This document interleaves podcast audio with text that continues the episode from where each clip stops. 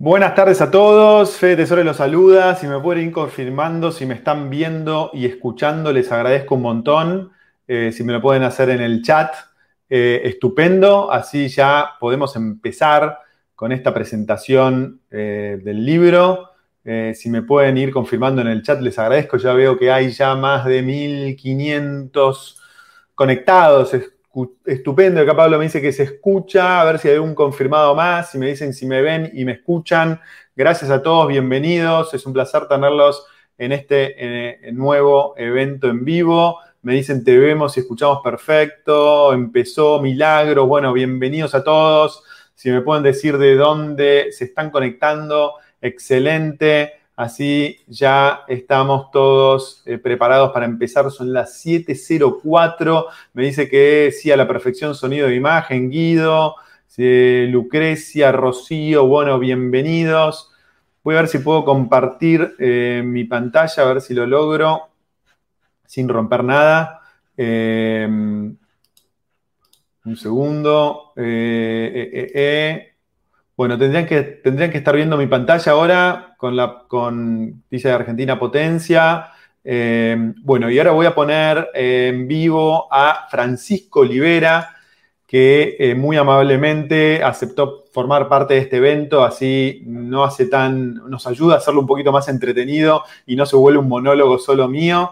Eh, así que si todos están ahí, si veo que hay gente que se está conectando, ahora veo que hay más de mil conectados, sí estamos, excelente. Bueno, voy a poner este, online a Francisco Olivera, que es periodista, periodista económico de La Nación y otros medios, así que es un placer tenerlo. Bueno, vamos a ver si lo puedo ver y escuchar. Francisco, ¿cómo estás? Bienvenido. ¿Qué tal, Federico? ¿Cómo andan? Díganme si se escucha bien. Estupendo, yo te escucho bien, pero si en el chat nos pueden confirmar si también lo ven y escuchan bien a Francisco, excelente. Así ya podemos empezar, ya hay más de 1400 anotados. Veo eh, gente de todo el país, eh, me alegra. Estupendo, bien federal el evento. Excelente señal ahí me dicen. Bueno, estupendo. Bueno, Francisco, si te parece bien, te doy a vos la palabra para, que hagas una breve introducción y, y después yo hago una, breve presentación. Bueno, voy a ser breve, pero la verdad es que eh, voy a, primero, lo, terminé hace poco, me encantó el libro, lo tengo acá, mira, lo, tengo acá. Eh, recomiendo plenamente la lectura. Yo le decía recién a, a Federico que es un libro que me habría gustado escribir a mí, sinceramente, no solo por la documentación que tiene, sino porque, porque es muy detallado en esta recorrida por seis países que en el 50 estaban peor que en la Argentina y hoy lo superan ampliamente, sino porque eh, además es, da creo que en el meollo de la cuestión, en el problema argentino, que es ¿Por qué el mundo soluciona problemas que para nosotros parecen endémicos?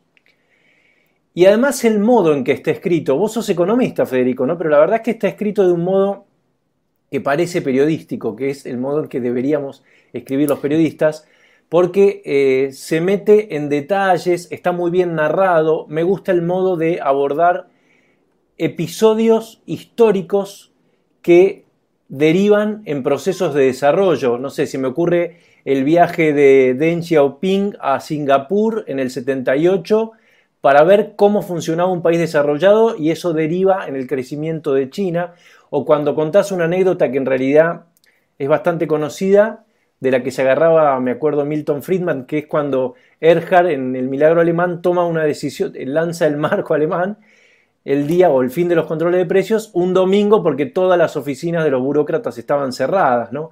alguno exageraba, por ejemplo, eh, Milei siempre dice era porque estaban jugando al golf, ¿no? Pero es una anécdota, interesante que sirve para vestir la historia y demostrar que son historias humanas, ¿no? No es que son superhéroes los que lograron estos desarrollos.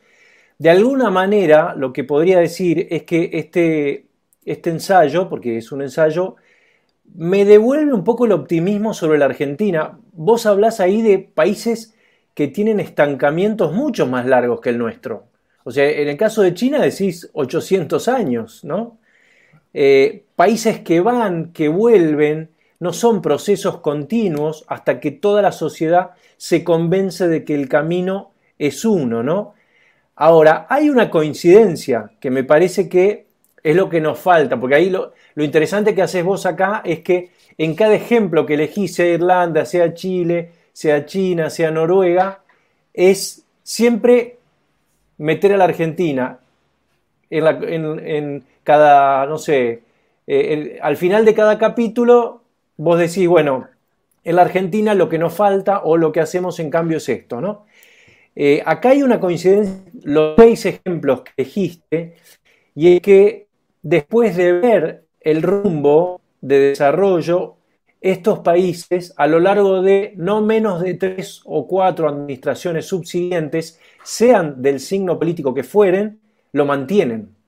Es como que descubren dónde está la herramienta y lo mantienen pese a todo. Y acá eh, hay ejemplos, no sé, eh, el caso irlandés, por ejemplo, ¿no? que después de un largo periodo de desarrollo, en el 2010 después de la crisis de la caída de Lehman Brothers, toma una decisión de ajuste fortísimo, que la verdad que me sorprende para esta época en que la sociedad de consumo quiere salarios altos, o sea, vos estás hablando ahí de un ajuste del 10% en el gasto público, más o menos, ¿no?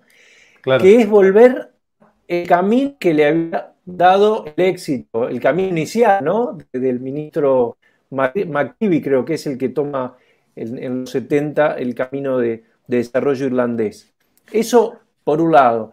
Después, otro ejemplo, la sanción del Fondo Noruego a principios de los 90, con una aprobación del Parlamento abrumadora. Vos imaginate, yo cada vez que leí el ejemplo noruego y me imaginaba la soja. Eh, imagínate la Argentina, una renta extraordinaria y toda la dirigencia política poniéndose de acuerdo en que eso hay que guardarlo eventualmente para después. La verdad que parece otro mundo, pero evidentemente son seres humanos que le encontraron la vuelta, ¿no? Me parece que, para terminar, hay una diferencia que tiene la Argentina respecto de estos seis países, que es que la sensación que me quedó a mí es que nosotros, eh, por ahora, porque la historia es larga, estamos recorriendo el camino inverso. Nosotros venimos de una aparente prosperidad y todavía estamos en la fase del deterioro. Entonces todavía no terminamos de convencernos, porque todos estos seis ejemplos que vos elegís son cuando realmente tocan fondo y no queda otra que salir adelante. ¿no? Uno puede decir, bueno, la Argentina siempre tiene un subsuelo en el que caer, pero la verdad es que todavía no fue, evidentemente, tan aleccionadora la crisis y está ese recuerdo de la Argentina próspera que derivó en una enorme cantidad de demandas sociales para las, para las que no trabajamos. O sea, nosotros tenemos un umbral de demandas sociales que no se condicen con nuestra productividad. Y creo que ese es el problema medular nuestro. Eh, siempre cito un ejemplo que nunca se lo escuché a él, pero que dicen que es de Pablo Gerchunov, que es, ¿será el agua ¿no? Eh, nuestro, el problema de la Argentina que no le encuentra la vuelta. Vos terminás con una frase interesante que me remite al kirchnerismo, que vos decís, la batalla verdadera es la batalla cultural. Y acá no se trata entonces de tener recursos o no tenerlos, porque vos elegís países diametralmente opuestos, elegís Noruega que descubre el, mar del, el yacimiento en el Mar del Norte, pero elegís también Corea del Sur que no tiene nada y sin embargo despegan todos. Eso quiere decir que la verdadera transformación está en la mente humana y eso es un poco la conclusión que le queda a uno en el libro. Bueno, espero haber sido claro, creo que con esto resumí, sinceramente me parece un gran, un, gran trabajo que espero poder usar también para, hacia adelante, porque me parece que estos problemas eh, siempre vuelven y van a estar vigentes. Muchas gracias. Mil gracias, Francisco, por la, por la introducción y por tus palabras. Y, bueno, ahora si te parece bien, tengo una presentación para compartir con todos ustedes. Eh, calculo que será 20, 25 minutos, vamos a ver cómo va con el tiempo. Y luego nos dedicamos a, contestar preguntas, tanto tuyas, Francisco, como del, público. Ya hay más de, de 2.500 este, personas. Voy a compartir eh, la pantalla. ¿Vos, Francisco, la ves, eh, la pantalla? Yo sí la veo, sí, sí. Ah, perfecto, perfecto. Em, bueno, y te voy a sacar un segundo y, cuando termine la presentación te, incluyo nuevamente, em, así eh, podemos avanzar. Bueno, em, ¿qué pregunta intento contestar eh, al escribir el libro? Bueno, acá ven en su pantalla un gráfico que muestra eh, un estudio de un, grupo de economistas liderado por Angus Madison que mide, medía el PIB per cápita de todos los países del mundo, empezó muchos años atrás, y eh, eh, en ese estudio se puede ver que la Argentina estuvo entre el top 10 de los países más ricos del mundo, medidos por PIB per cápita, entre 1880 y 1950, es decir, 70 años donde estuvimos en los primeros puestos de PIB per cápita. Y luego nos destruimos, ¿no? Luego caímos y, nunca nos pudimos recuperar de esa caída, salvo por periodos de tiempo muy, muy, muy cortos. Hoy estamos entre el puesto 70 y el puesto este, 80. Entonces, la idea del libro fue un poco, primero, tratar de entender por qué se dio esa decadencia. Y una vez que entendemos por qué se dio esa decadencia, tratar de entender cómo podríamos volver a ese, eh, a ese nivel de desarrollo que tuvimos durante 70 años. En 1895, inclusive, Angus Madison eh, dictaminó que Argentina fue el país más rico del mundo. Hubo dos, perdón, 1895 y 1896. Ven la lista ahí en, su, en sus pantallas que dice que Argentina era el, primer país del mundo medio por PIB per cápita y luego seguían todo el resto de los países que hoy son países que están muchísimo más arriba eh, que nosotros, ¿no? Me parece mentira, pero esto fue una, fue una realidad. Entonces, ¿cómo intenté contestar esa pregunta en el libro? Bueno, primero traté de tomar seis países que eran muy pobres en 1950 y que hoy son mucho más ricos que la Argentina. Traté de tomar países muy diferentes, algunos con recursos naturales, otros sin recursos naturales, otros con una población este, eh, muy, muy alta como China, otros muy pequeños como Irlanda o como Chile. Entonces, eso, es lo que intenté hacer en la primera eh, parte del libro, analizar esos seis países a fondo para tratar eh, de tomar factores comunes que hayan usado todos esos países para desarrollarse y factores diferenciales. Y luego traté de analizar qué pasó en Argentina entre 1880 y 1950 que nos permitió estar en el top 10 de los países más ricos del mundo. Y en último lugar, analizar qué pasó eh, a partir de 1950 que nunca nos pudimos eh, recuperar. En base a eso, sacar conclusiones y tratar de hacer un plan integral que nos pueda eh, permitir desarrollarnos.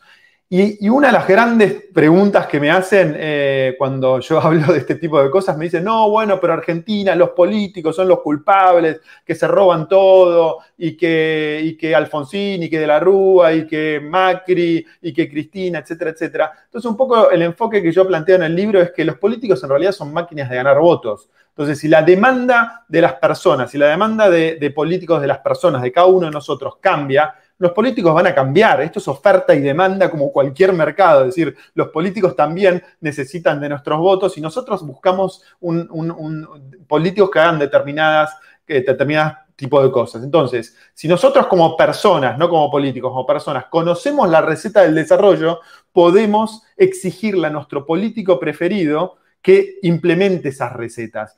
Eh, ¿Por qué? Porque, un poco como decía Francisco en la introducción, estamos en, un mundo de las ideas. Si implementamos la idea eh, correcta, no importa el país que seamos, no importa si tenemos recursos naturales o no, no importa la cultura que tengamos, si implementamos las recetas adecuadas no vamos a poder desarrollar. Entonces, un poco yo doy vuelta el desafío, no espero el político salvador que nos pueda salgar de, sacar de estos 70 años de decadencia, sino que digo, no, primero nosotros somos lo que tenemos que entender cómo se, desarrollan los países y luego tenemos que tratar de transmitir esa receta a todo nuestro círculo influencia y gradualmente vamos a poder cambiar este, la situación de los políticos.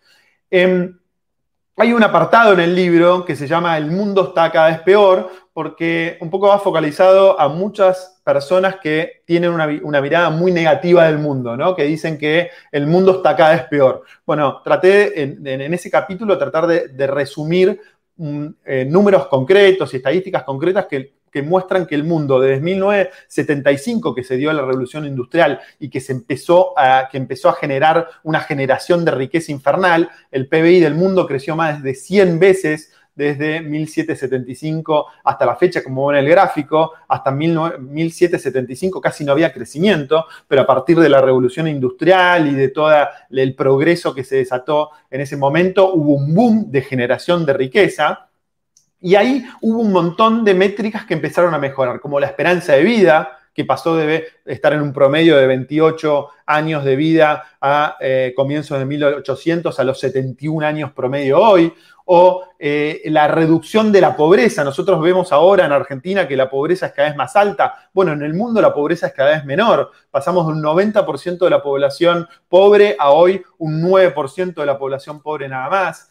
Em, entonces, el mundo está cada vez mejor. Y, hay, y, una vez que está esto demostrado, bueno, ahí selecciono los siete países y hay un apartado del libro donde muestro de dónde parten los siete países en 1950. Ahora tendrán que estar viendo el gráfico de los siete países que, o sea, los seis países más Argentina que seleccioné. Y fíjense que en, en 1950 Argentina era el país que tenía el PIB per cápita más alto y luego tenías a Corea del Sur con un PIB per cápita digamos, muy, muy bajo, 315 dólares, y así sucesivamente el resto de los países. Y acá vemos cómo Argentina en este periodo de tiempo creció un 100% versus Chile, que creció poco, pero creció un 326%, o sea, tres veces más que Argentina. Y después tenés países como Corea del Sur, que crecieron casi un 4.000%, y China un, más de un 2.000%. O sea, tuviste un crecimiento infernal en estos eh, países. Bueno, ahora me quiero detener dos slides nada más, ya son las, 7 y 20. ahí veía en el chat que varios de ustedes preguntaban cuánto dura el evento. La idea es que no dure más de una hora. Em, entonces, voy a ver si puedo detenerme dos slides, aunque sea en cada uno de los países, luego hacer una, conclusión y luego pasar a, las preguntas que surjan. Entonces, vayamos a, empecemos por Corea del Sur. Corea del Sur es un caso apasionante. ¿Por qué? Porque es el mayor experimento económico que se haya hecho en la historia de la humanidad. Porque tenemos un país con la misma cultura, que parte del mismo, de la misma situación, se divide en dos, Corea del Sur, Corea del Norte, capitalismo versus, versus comunismo, y aquí, aquí en el gráfico tienen el desempeño de cada uno de los dos países. Corea del Norte casi no generó riqueza, no, generó riqueza. Su PBI per cápita sigue en menos de mil dólares este, por persona.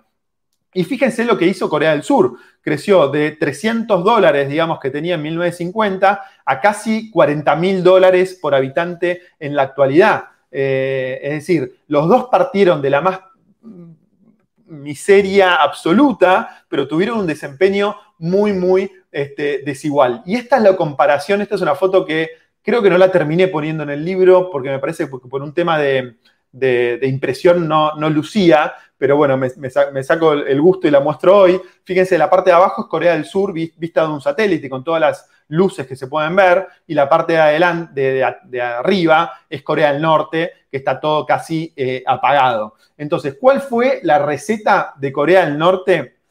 Perdón, de Corea eh, del Sur para poder progresar? Bueno, ellos tomaron tres factores que van a ver que en los diferentes países se van a repetir, que una es la estabilidad macroeconómica, ¿no? Es imposible desarrollarse sin estabilidad macroeconómica. El segundo es unidad y estabilidad política. Hubo gobiernos militares y hubo gobiernos de diferentes signos en eh, Corea del Sur, pero todos mantuvieron un plan eh, a lo largo de los años. Y en tercer lugar, la apertura al comercio internacional. Eh, Corea del Sur, desde el inicio de 1950, tuvo muy claro que si no tenía compañías que eran exitosas exportando, no iba a ir a ningún lado. Entonces creó algo que ellos le llamaban como chaebols, que seguramente está mal pronunciado, pero eso es lo que significa, que son, eh, son empresas familiares que se volvieron, se volvieron holdings que eh, eh, se desarrollaron de una forma impresionante y que,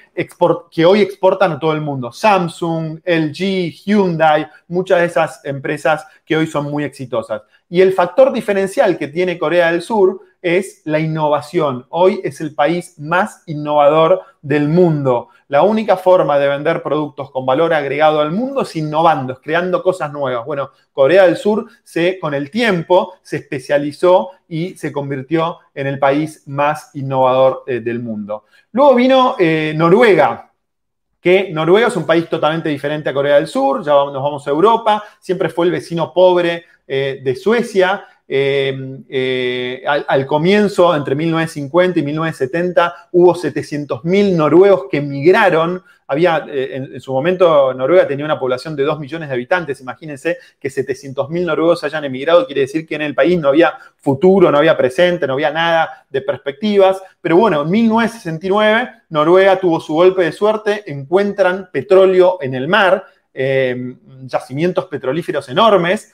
Ahora, eso es una buena noticia. La mala noticia es que necesitas mucho capital y mucho expertise, mucho know-how. Tenés que saber cómo sacar el petróleo del mar. Y Noruega no sabía cómo hacerlo. Y de hecho, entre 1970 y 1981, la producción, espero que se vea el gráfico en la pantalla, creció muy poco. ¿Por qué? Porque el gobierno noruego puso muchas condiciones, reguló mucho el mercado exigió que las empresas que quieran sacar eh, petróleo del mar usen insumos y empresas de Noruega, pero en Noruega no había el de cómo sacarlo. Bueno, en 1981 asume un nuevo gobierno, se da cuenta que esto es imposible de este, lograr si no se eh, da la bienvenida a compañías extranjeras, se abren políticas de libre mercado, de competencia y de baja regulación y se produce un boom de producción, como pueden ver en el gráfico eh, y la producción de gas y petróleo en Noruega eh, crece de una forma impresionante. Y un factor increíble de Noruega, como ustedes saben, a mí me encanta el mundo de las inversiones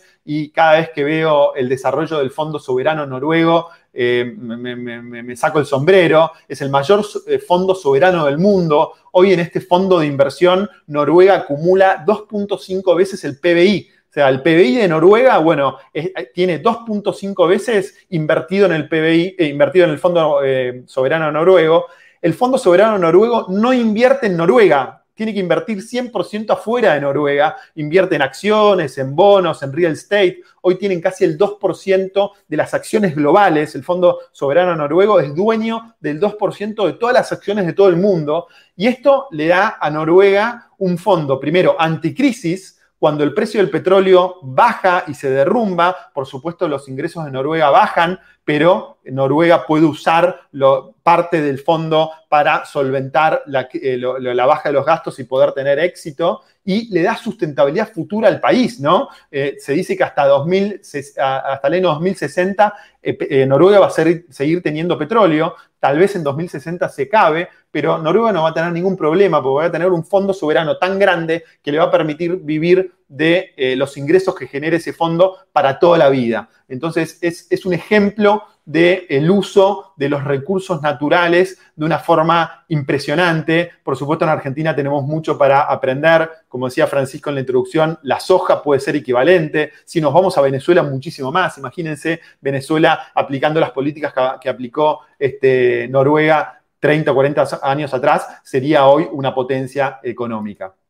Luego tenemos el caso de Chile. Cuando hablo de Chile, la mayoría de la gente se me enoja porque me dice, no, no sos consciente que en Chile eh, hay revueltas populares y que hay un montón de problemas. Entonces, ahí me gusta hacer dos aclaraciones. Que yo haya tomado estos países como ejemplos, tanto Chile como el resto de los, de los países, no quiere decir que en cada uno de esos países la situación sea perfecta. No existe el país perfecto, pero sí lo que, eh, lo que quiere decir es que la situación de estos países es muchísimo mejor que lo que era 30, 40 o 50 años atrás. Y este es el ejemplo de Chile. El PBI de, Chile era el 25% de lo que era el PBI eh, eh, de Argentina en su momento. Había alta inflación, bajo crecimiento. Hasta 1975 les diría que Chile, la situación de Chile nunca mejoró.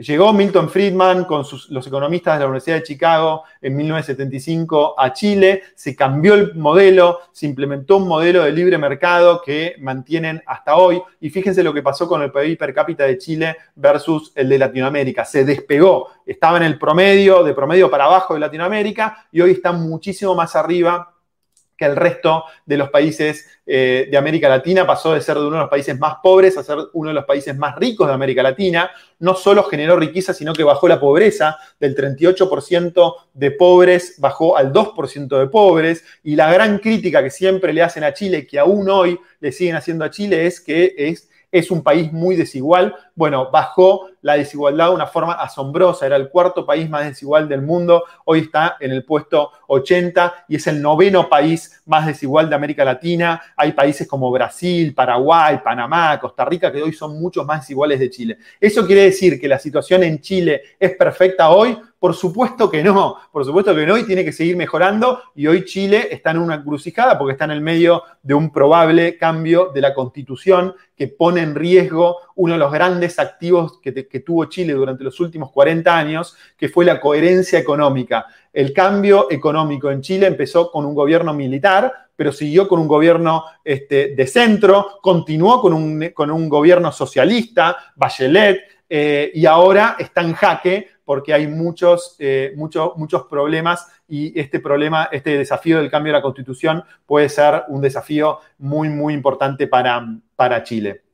China. China es un caso eh, increíble, ¿no?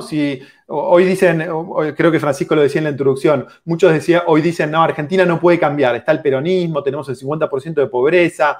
Bueno, en China está el, estaba el comunismo y no había 50% de pobreza, había 90% de pobreza. Eh, eh, antes de, empezar el cambio en 1978 con Deng Xiaoping cuando visita Singapur y se da cuenta el ejemplo de un país asiático que puede crecer, hubo 50 millones, hubo una hambruna que provocó 50 millones de pobres en China pre-cambio. Entonces, China parte de una situación mucho más difícil de la situación que tiene Argentina hoy y eh, eh, empezó a implementar una economía de mercado con este socialismo con características chinas. Eh, implementó un sistema de mercado, salvo en, las industrias clave, empezó a gradualmente abrir la economía y a modernizar el país. Y esto provocó que el PIB de China, que en 1980, era igual que el de Argentina, hoy es 27 veces más grande que el de Argentina. Y no solo es más grande que el de Argentina, fíjense que en 1980 el PIB de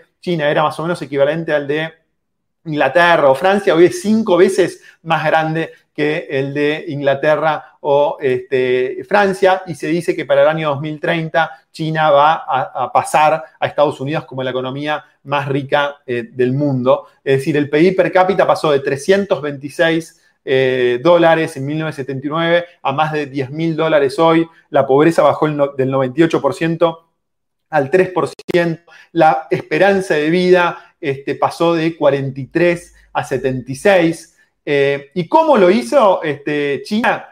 Bueno, acá hay un, eh, el primer factor que, tiene es mayor libertad económica. Acá puse un extracto que, para leer que me pareció muy interesante, que dice, de acuerdo a un informe publicado durante la celebración de World Economic Forum en 2019, la combinación de números 60, 70, 80, 90 es frecuentemente utilizada para describir la contribución del sector privado a la economía china. China, perdón. Contribuye el 60% del PBI, es responsable del 70% de la innovación, del 80% del empleo urbano y proporciona el 90% de los nuevos trabajos. La iniciativa privada es responsable del 70% de las inversiones y el 90% de las exportaciones. Comparemos esto con la Argentina actual, donde el 55, hay que ver las diferentes estadísticas, pero el 55% del empleo eh, es público y el 45% del empleo es privado. Y la generación, no hay generación de empleo, privado en la Argentina de los últimos 10 años y toda la generación de empleo es, eh, es pública. Entonces,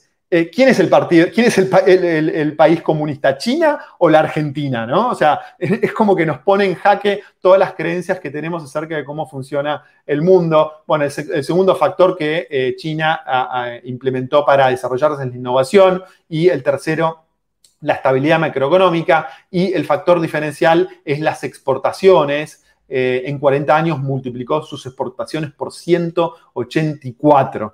Bueno, son las 7 y media, así que me voy a apurar, voy a ir un poquito más rápido con eh, Irlanda. Irlanda, eh, lo comentamos en la introducción con Francisco, era el, país más pobre de Europa este, Occidental, había pobreza, falta de futuro. Empezó el camino de crecimiento, esto es algo que eh, eh, Francisco comentó al principio que me pareció interesante, que decía, bueno, los seis países que seleccionaste habían tocado fondo para después empezar a crecer.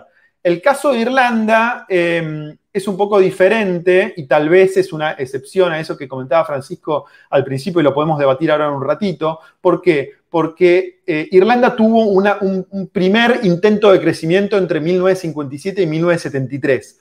Eh, funcionó relativamente bien, como ven en el, gráfico, pudo incrementar el PIB per cápita de 4.000 este, eh, casi o 3.000 dólares a casi 10.000 o 7.000 dólares este, en 1973. Después tuvo 10 años, o un poquito más, 14 años, donde ese crecimiento se detuvo por políticas cerradas, proteccionismo, subsidios, etcétera, etcétera. Y en 1987 volvieron nuevamente a la carga con un nuevo plan de baja del gasto, privatizaciones, apertura, y, ahí Irlanda pudo em, e, e, entrar en, una senda de crecimiento este, definitiva y con su rasgo más diferencial que es la baja de impuestos. En un momento donde Argentina parece que la única solución que tienen los políticos argentinos a los problemas de la Argentina es subir impuestos, Irlanda eh, tomó el camino inverso. En 1997 decidió que se iba a bajar el impuesto a las ganancias corporativas del 36 al 12,5% a pesar de que muchos pensaron de que esto iba a ser tremendo para Irlanda, los ingresos tributarios se duplicaron en no más de cinco años, esto provocó un círculo virtuoso, bajó el déficit, eh, en el año 2000 empezaron con su superávit fiscal, bajó la deuda, incrementó la inversión, bajó el desempleo y bajó este, la pobreza, eh, eh, se, triplicaron las inversiones de empresas estadounidenses en Irlanda. Fíjense que en el año 2000 no llegaban a los 50 mil millones de dólares y en el año 2015 llegaron a más de 300 mil millones de dólares. Las grandes compañías globales como Facebook, Google, Apple, Microsoft pusieron oficinas centrales en Irlanda. Entonces, Irlanda pasó de ser el país más pobre de la Unión Europea a ser el segundo más rico luego de Luxemburgo. ¿Y cómo lo hizo? Con eh, estabilidad económica, con mano de obra especializada, elevada libertad económica y bajos impuestos. Y cierro este raconto de países con Alemania. También hablamos algo en la introducción, Francisco habló algo en la introducción. En 1945, por supuesto, Berlín era muerte y destrucción. Konrad Adenauer eh, decide, bueno, se divide, este es otro lindo ejemplo parecido al de Corea del Sur y Corea del Norte, ¿no? Tenemos la República Democrática Comunista por un lado y la República Federal Capitalista por otro lado. Konrad Adenauer eh, saca subsidios y saca ayudas e implementa esto que él llamó como el ordo liberalismo, y Ludwig Erhard, que era el ministro de Economía, dice cosas que hoy dichas en Argentina creo que lo colgarían eh, del obelisco, pero voy a leer un párrafo este, muy, muy, muy, muy pequeño. Dice, eh, según el economista liberal, para recuperar su destrozada economía alemana necesitaba introducir elementos motivadores de desigualdad. Erhard argumentaba que la desigualdad no es algo negativo, sino algo necesario para que todos compitieran entre sí a través del trabajo duro y de la ambición, consideran que la economía en su conjunto prosperaba.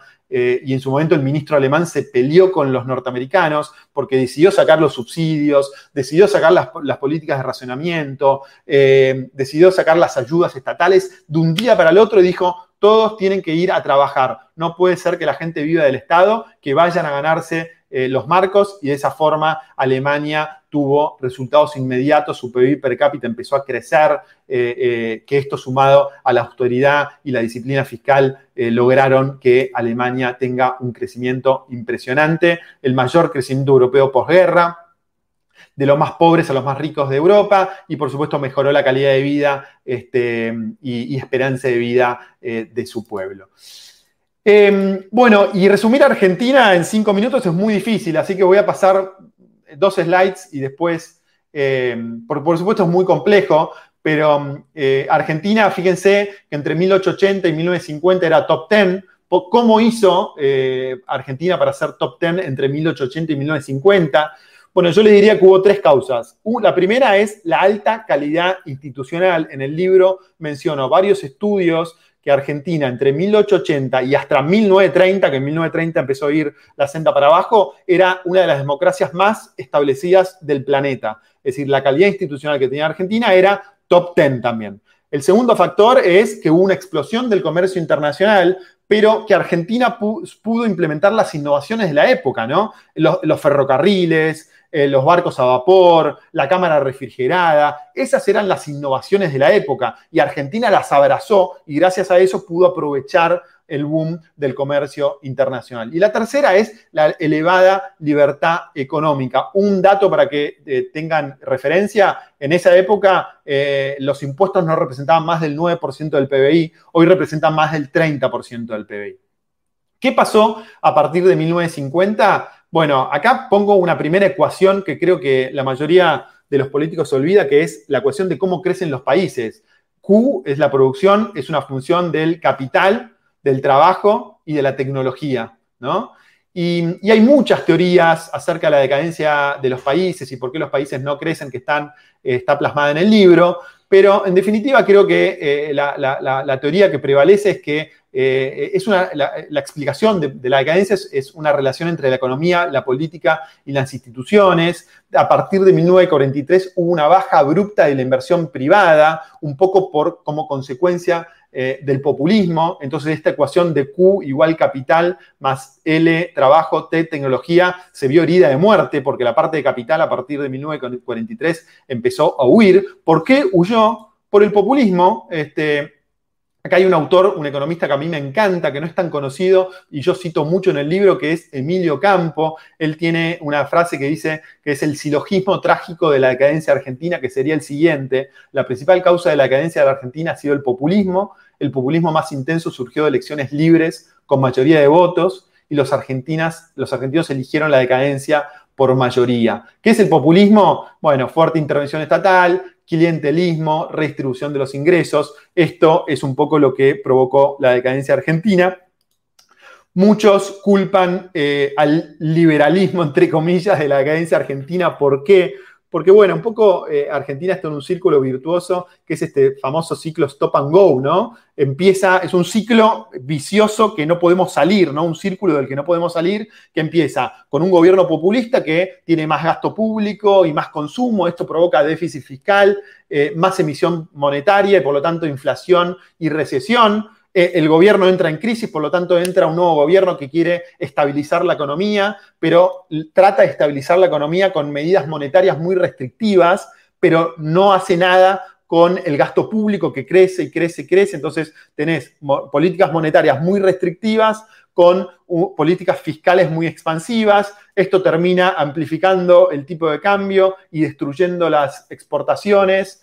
Eh, y generando desconfianza, y ahí viene un nuevo gobierno populista que generalmente increíblemente tiene suerte. ¿Por qué tiene suerte? Porque los precios de la, soja suben, como pasa ahora. Hoy el, kirchnerismo tiene un precio de la soja en 520, 530. Eh, entonces, esto le da aire para tratar de que su política populista tenga un poquito más de este, vida, pero esto tarde o temprano termina en crisis y empezamos de nuevo. Entonces, hace, hace 70 años que estamos en este círculo vicioso que no podemos salir este, eh, y es imposible salir.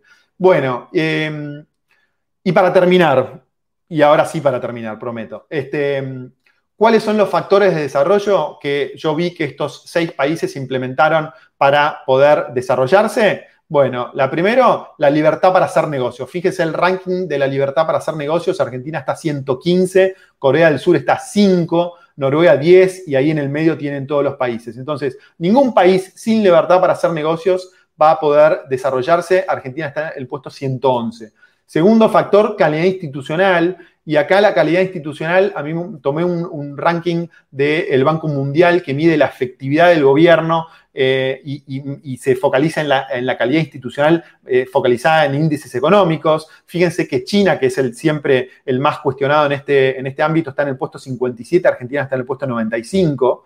Eh, tercer factor, disciplina fiscal. No hay mucho para agregar en ese sentido. No hay ningún país que haya podido desarrollarse y crecer si está continuamente gastando mucho más de lo que genera. Y el cuarto factor es apertura al comercio internacional. Si no tenemos este, eh, apertura al comercio internacional, nuestras empresas no van a poder este, crecer y, de esa manera no podemos desarrollarnos. Bueno, tengo mucho más para decir, pero ahí los voy a invitar directamente para que compren el libro, eh, para aquellos que les interesa. Pero bueno, ahora tenemos 20 minutos más para contestar preguntas, así que lo voy a, eh, voy a dejar de compartir mi pantalla y voy a unir a Francisco nuevamente. a ver si puedo hacerlo eh, y no me equivoco. Este, Francisco, ahora sí, estamos viendo. Sí. ¿Cómo estás? Bueno, imagino que hay muchas preguntas, tanto tuyas como ah, de la hay gente. Hay muchas preguntas, eh, estoy tratando de compendiar algunas. Sale mucho el tema de los impuestos y el gasto público, ¿no? Vos hablaste del modelo de Irlanda, que es un país que bajó los impuestos de un momento a otro. ¿Hay margen en la Argentina para bajar impuestos cuando hay un elevado gasto público, entre otras cosas porque hay que sostener a mucha gente que está excluida del sistema, ¿no? Es como una rueda de la que es difícil salir.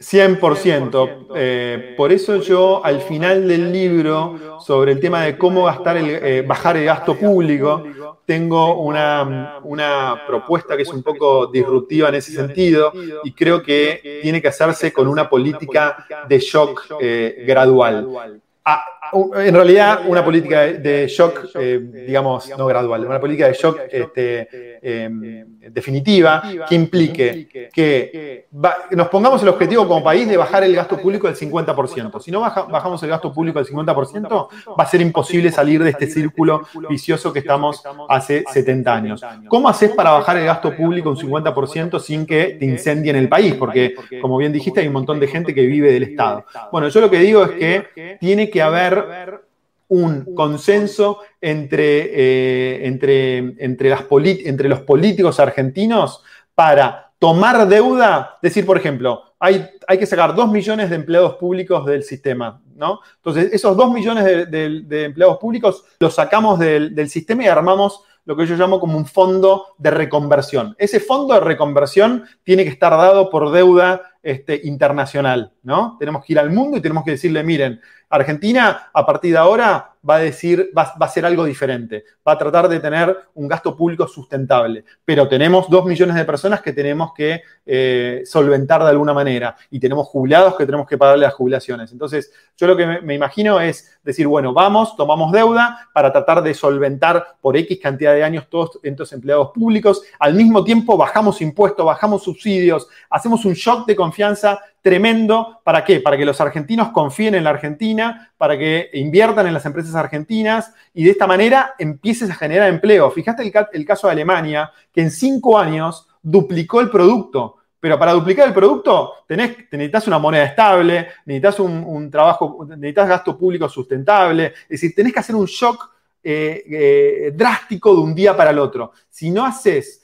un shock drástico de un día para el otro y vas con el plan gradual, no puedes hacerlo nunca. Suena utópico esto, porque que alguien, algún, que algún, que alguien te financie esto, que, vayas a Estados Unidos o que vayas a Noruega o que vayas a Europa y te financie esto, parece una locura. En mi opinión, no es una locura si hay eh, consenso político. Fíjate el shock de confianza que tuvo el gobierno de Macri el primer año y medio eh, cuando asumieron. Tomaron deuda 100 años. Después terminó todo mal, digamos, pero si, si, si generás las condiciones para que haya esa confianza a nivel global, lo podés lograr. Ten en cuenta una cosa, el, el dinero sobra en el mundo. Hay tasa cero por eso creo que es una oportunidad enorme para poder hacer eso, porque hay tasa cero en el mundo y los países desarrollados no saben qué hacer con su dinero. Por lo tanto, si le propones algo sustentable en el tiempo, y estoy hablando de un plan a 30 años, es posible que logres esta, e, esta utopía.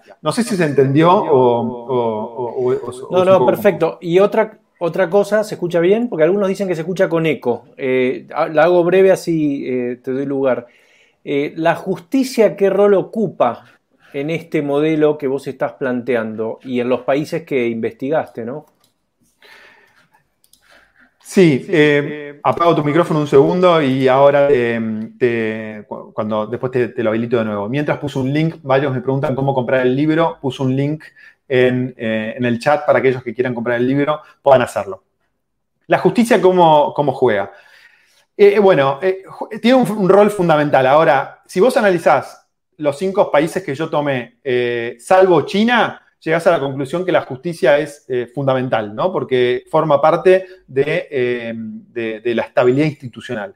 Ahora, ¿cómo hizo China para crecer sin justicia? Porque tengamos en cuenta que China no es una democracia, la justicia la domina el gobierno. Entonces, yo creo que tiene que haber este, previsibilidad económica para que, pueda, para que el país pueda crecer y se tienen que eh, respetar los derechos de propiedad, es decir, todo lo que está relacionado eh, a los derechos de propiedad, este, libre comercio, etcétera, se tiene que respetar como mínimo.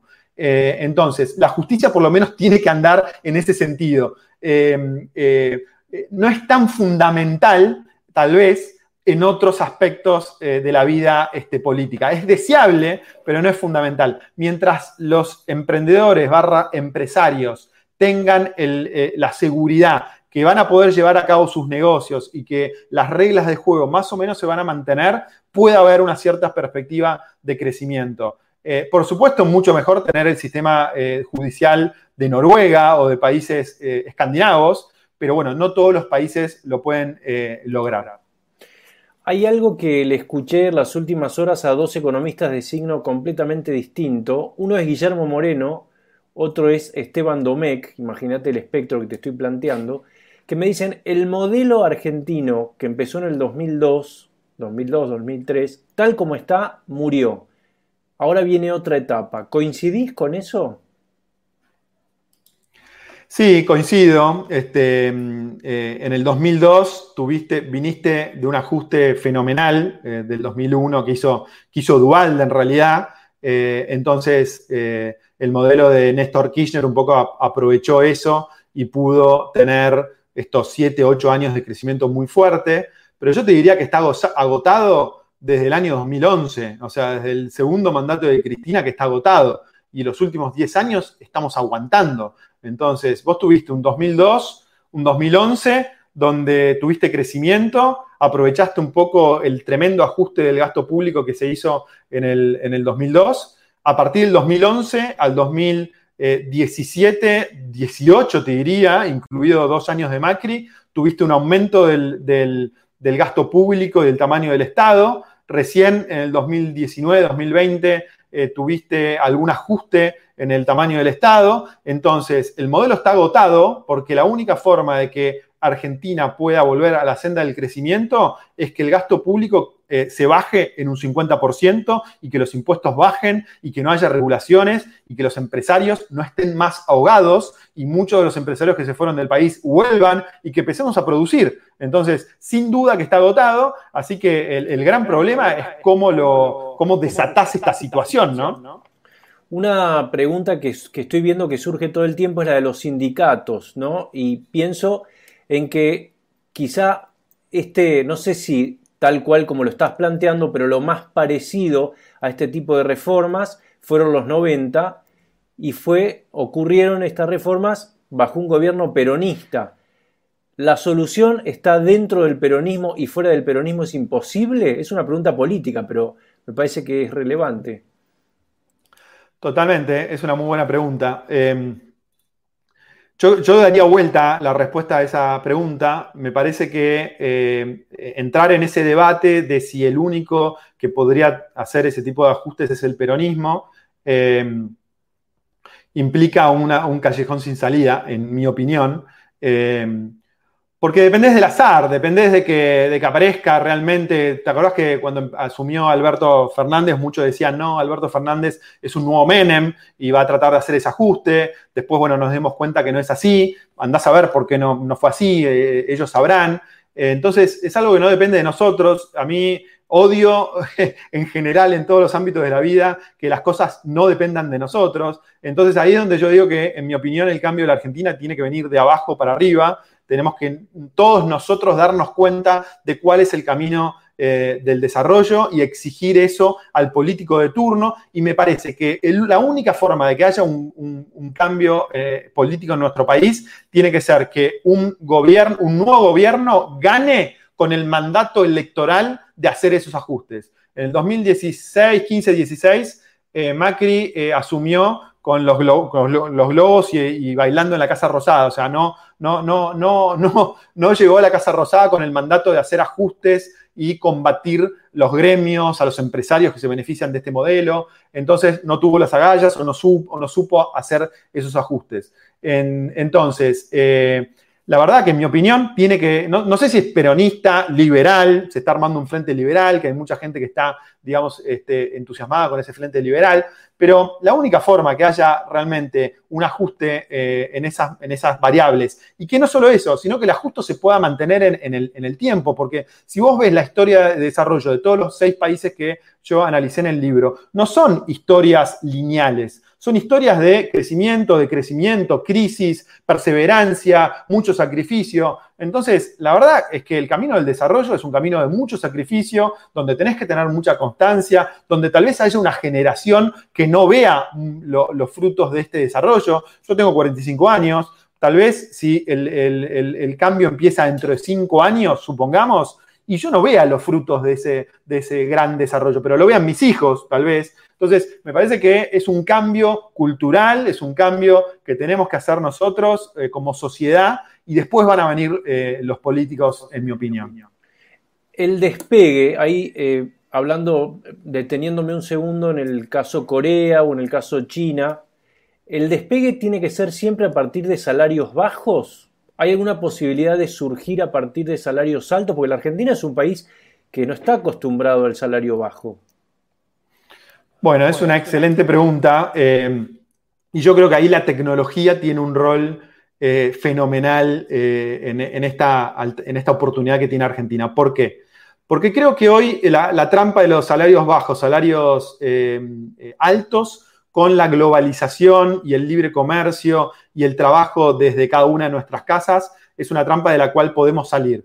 Hoy leía una nota, o hoy o ayer en La Nación justamente, que decía, que, mostraba eh, el caso de los programadores argentinos, los desarrolladores de software argentinos que están trabajando para el exterior desde Argentina, ganando sueldos en dólares que son impensados, 2.000, 3.000, 4.000 dólares este, eh, por mes. Entonces creo que la Argentina puede lograr las dos cosas. Primero, lamentablemente para la gente que está menos educada, va a tener que partir de salarios bajos, eh, que eso será un 50% de la población, pero el otro 50% de la población que está más educada tiene la posibilidad, si hubiese el libre mm, eh, comercio, porque acordate que hoy el desarrollador argentino que trabaja para el exterior tiene un despelote tremendo para hacerse con esa plata, porque si la quiere depositar en un banco argentino, la tiene que cambiar un tipo de cambio oficial y de esa forma perder el 50%, entonces lo que termina pasando es que un montón de esos desarrolladores termina dejando el dinero en el exterior. Entonces, si vos dieses las condiciones para que todos esos trabajadores del conocimiento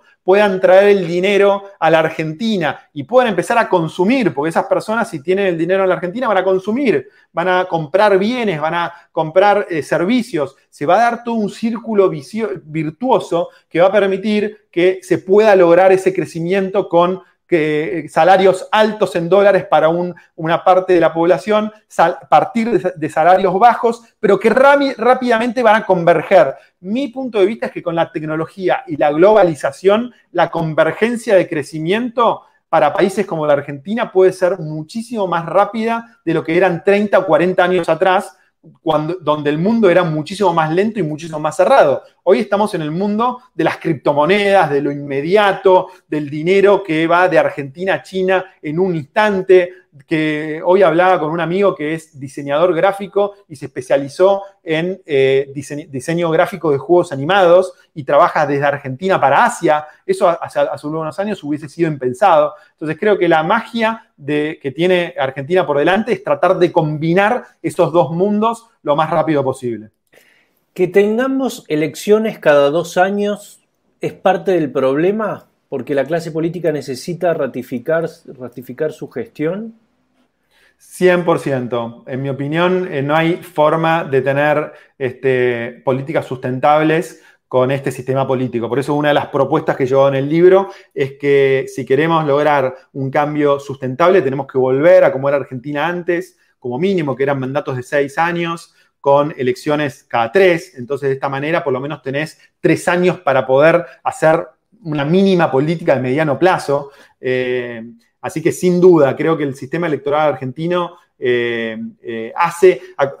Yo creo que los políticos son máquinas de conseguir votos. Entonces, si tienen que conseguir votos una vez cada dos años, no van a hacer ninguna política de mediano plazo. Entonces, desde ese punto de vista, me parece fundamental que haya un cambio en la constitución para que ese, e, e, ese tema electoral sea cada tres años. Pero no solo eso, yo creo que en la constitución tenés que poner que Argentina no se puede endeudar más, que no puede haber más déficit fiscal, es decir, tiene que haber rango, eh, eh, eh, digamos, de constitucional para algunas variables fundamentales que son necesarias para que Argentina crezca. Es como el alcohólico que estuvo, no 70, pero estuvo 50 años tomando whisky y, y gin todos los días y no le puedes decir, bueno, todas las mañanas tomate una copita de whisky. No, tenés que sacarle el whisky. Entonces Argentina, desde ese punto de vista, eh, eh, eh, desde mi opinión, si quiere salir de, este, de estos 70 años de decadencia, tiene que cambiar el sistema electoral y tiene que poner reglas muy claras de no déficit fiscal y no endeudamiento, es decir, tiene que ponerle un corset a los políticos. Y ahí es donde nosotros, personas, muchos me dicen acá en el chat, Fede, presidente, postulate, tengo cero intenciones de entrar en la política, no es, no es lo que a mí me gusta. A mí lo que me gusta es el mundo de la economía, el mundo de, las empresas, el mundo de la comunicación. Si tengo algún granito de arena eh, por el cual aportar, es tratar de comunicar, tratar de dar esta batalla cultural. Pero no, no, creo que Argentina necesita menos políticos y más emprendedores y más empresarios. Entonces, pero sí nosotros como personas creo que tendríamos que tratar de eh, poner como rango institucional que no haya posibilidad de tener más déficit fiscal y eh, endeudamiento y eh, pedidos políticos más largos. Por lo que se ve en el libro, vos planteás una economía completamente abierta. ¿Cuáles son los sectores que crees que pueden traccionar el despegue? Además del agro, ¿no? Bueno. Sí, sin duda el agro en primer lugar, eh, porque creo que si le seguís metiendo mucha tecnología al agro, eh, Argentina puede seguir este, eh, creciendo, sobre todo en productos de valor agregado en agro. Pero después tenés todo lo que es la economía del conocimiento, que para mí la economía del conocimiento es enorme, es desde programadores, como hablamos recién, Argentina podría tener un rol muy fundamental para jugar en todo el mundo de las criptomonedas. Hay países como Estonia, por, ejemplo, eh, que están picando en punta y están desarrollando una nueva este, industria porque nosotros tenemos una ventaja, no tenemos un sistema financiero, o sea, los bancos en la Argentina no existen, no cumplen su rol, no tenemos moneda, moneda. El otro día veía algo que me causaba gracia, que el cepo del dólar en la Argentina se pone para tratar de que el 7% de los dólares que tienen los argentinos no se vayan del sistema financiero pero el 93% restante ya están fuera del sistema financiero, están en Estados Unidos, en los colchones, o sea, no, es, algo totalmente ilógico. Entonces, nosotros tenemos una posibilidad para tratar de eh, abrazar la economía del conocimiento, el mundo de las criptomonedas, de las finanzas descentralizadas y hacer como, como hizo Argentina en 1880. En 1880 Argentina abrazó la tecnología, abrazó eh, eh, el ferrocarril, los barcos a vapor, la cámara refrigerada, eh, empezó a tratar de producir muchísimo más y se convirtió en granero del mundo. Tuvo una oportunidad. Yo creo que Argentina hoy tiene otra oportunidad de ser líder en la economía del conocimiento y a partir de eso va a derramar pensá, y vos, Francisco, lo seguís muy de cerca, Argentina sigue teniendo emprendedores muy destacados, ¿no? En todo el mundo. Bueno, aprovechemos eso, aprovechemos los mercados libres, los globans y todas las grandes empresas que están creciendo tanto eh, en todo el mundo. Acá hay dos que coinciden. Pablo Molina dice, el problema somos nosotros y Alisa Riele dice, falta educación financiera, el problema es el pueblo. ¿Realmente necesita el pueblo tener educación económica o es una cuestión de liderazgo? Porque los ejemplos que citas no son necesariamente poblaciones con cursos de economía aprobados, ¿no? Totalmente. Yo creo que tenés dos formas de salir. Una es con el liderazgo, sin duda, si tenés un líder político que pueda mover masas, va a ser tan fuerte su poder de influencia que va a poder mover multitudes. Eh, así que sin duda eso es un camino. Hace 70 años que lo estamos esperando en Argentina y nunca apareció. Por eso yo digo, bueno, dejemos de esperar y vayamos al otro lado y tratemos de volvernos este, agentes de cambio. Y ahí es donde yo creo que eh, la, educación financiera y el manejo de, nuestros, de, nuestras finanzas y el saber cómo crecen los, países puede tener un rol fundamental en tratar de eh, lograr ese cambio, porque si no, dependemos de algo que eh, depende del azar. Puede aparecer ese líder o no puede aparecer. Así que este, ese es un poco mi, mi punto de vista, por lo menos.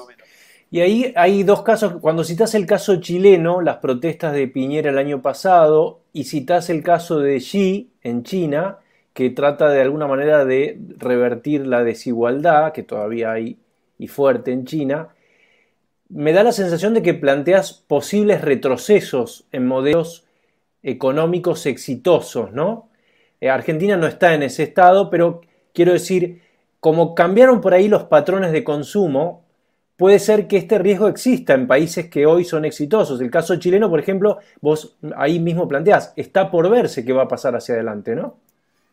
Totalmente, porque ahí tenés, eh, tenés un rol eh, que es la ansiedad fruto de este, de este de todo lo que es la globalización y las redes sociales en Coparezca Mentira, yo creo que en el caso chileno hay una ansiedad muy grande del pueblo de ser parte de las ventajas de la globalización y, del desarrollo infernal que se estuvo dando durante los últimos años. Entonces, eh, eso un poco te lleva, puede llevar un pueblo a tratar de tomar el camino fácil, ¿no? El camino de eh, decir, bueno, hoy tenemos dinero, gastémoslo todo eh, para aprovechar ahora, para disfrutar ahora y no pensemos a futuro. Entonces, eh, ese es un tema difícil de las sociedades un poco más desarrolladas. Creo que Chile está en ese, en ese, en ese, en ese desafío, decir, bueno, seguimos tratando de apuntar a largo plazo y ser disciplinados y tratar de, eh,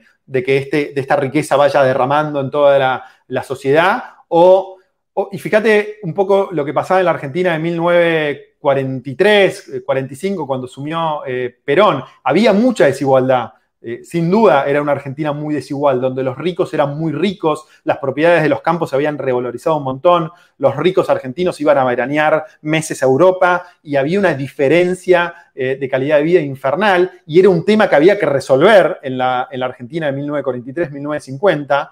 Ahora, el camino que tomamos no solo no solucionó ese problema, sino que lo acrecentó. Entonces creo que tenemos que decir, bueno, tenemos un problema, tratemos de solucionarlo. Ahora, que esa solución no termine provocando que el problema es muchísimo más eh, profundo, ¿no? Y creo que ese camino, esa disyuntiva creo que tiene Chile. Ojalá que Chile vea el caso argentino y trate de, seguir desarrollando, de seguir desarrollando Chile, seguir solucionando este, eh, la economía, todos los problemas que tiene la economía sin destruirlo.